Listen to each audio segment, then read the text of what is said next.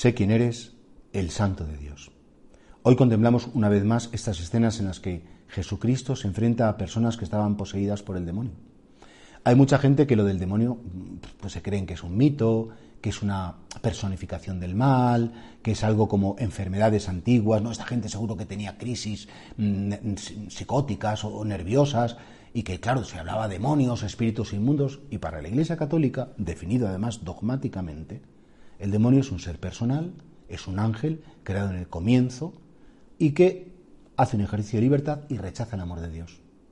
Rechaza el amor de Dios y al rechazar el amor de Dios, al no querer ser amado gratuitamente por Dios, lo aborrece y de hecho aborrece a Dios y todo lo que Dios ama y nos aborrece a nosotros y viene a hacernos daños, viene a, mentirnos, viene a destruir nuestra vida.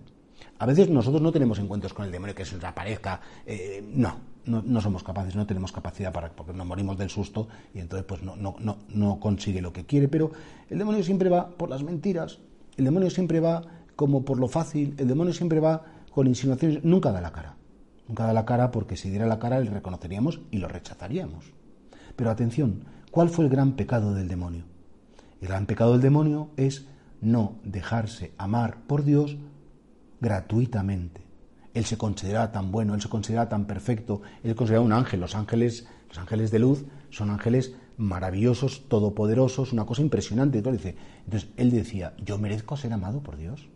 Yo no quiero que mi Dios me quiera mm, pues como un mendigo, como un pobrecito. Yo soy digno de amor. No entendió la gratuidad del amor de Dios. Y por eso se convirtió no en ángel de luz, sino en ángel de tiniebla, porque perdió la única luz, porque la luz del demonio no era suya, era de Dios. Nosotros cuando nos queremos iluminar con nuestra propia luz, con nuestras propias virtudes, con nuestros propios méritos, nos vaciamos de la luz de Dios y nos convertimos en tinieblas. Y por tanto, no solamente hay que tener miedo al demonio de que me pueda hacer algo, sino hay que saber que el demonio, su gran error fue no dejarse amar gratuitamente por Dios. No pretendas que Dios te quiera porque eres muy bueno. No pretendas que Dios te quiera porque has hecho mucha oración. No pretendas que Dios te quiera porque te lo mereces. Pretende que Dios te quiera porque existes. Amar es decirle a alguien es bueno para mí que tú existas. Y el amor de Dios es decir, mira, te he llamado a la vida, existes, y porque existes y eres bueno para mí, yo te quiero. No hace falta que me lo demuestres con nada, te voy a querer igual. Y entonces cuando uno sabe que es amado incondicionalmente y no busca convencer a Dios de nada, entonces se llena más de ese amor.